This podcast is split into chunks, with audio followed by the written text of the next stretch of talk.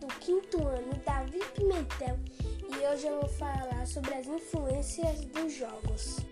Essas influências podem ser boas e ruins.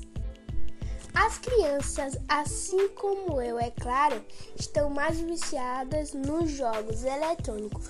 Mas como este momento estamos em pandemia, a maioria do nosso tempo a gente passa dentro de casa, sem sair, sem vida social.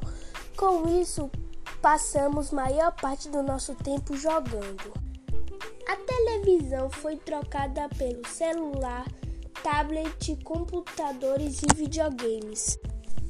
Muito tempo jogando pode causar problemas de visão e de audição, porque os jogadores gritam demais. Pode causar também cansaço físico e mental. Eu acho que jogar é a melhor coisa do mundo, porque me divirto muito, aprendo jogos novos, fico com pensamentos rápidos e viro um pro play, que significa virar um dos melhores jogadores daquele jogo. E esse foi meu podcast sobre as influências dos jogos.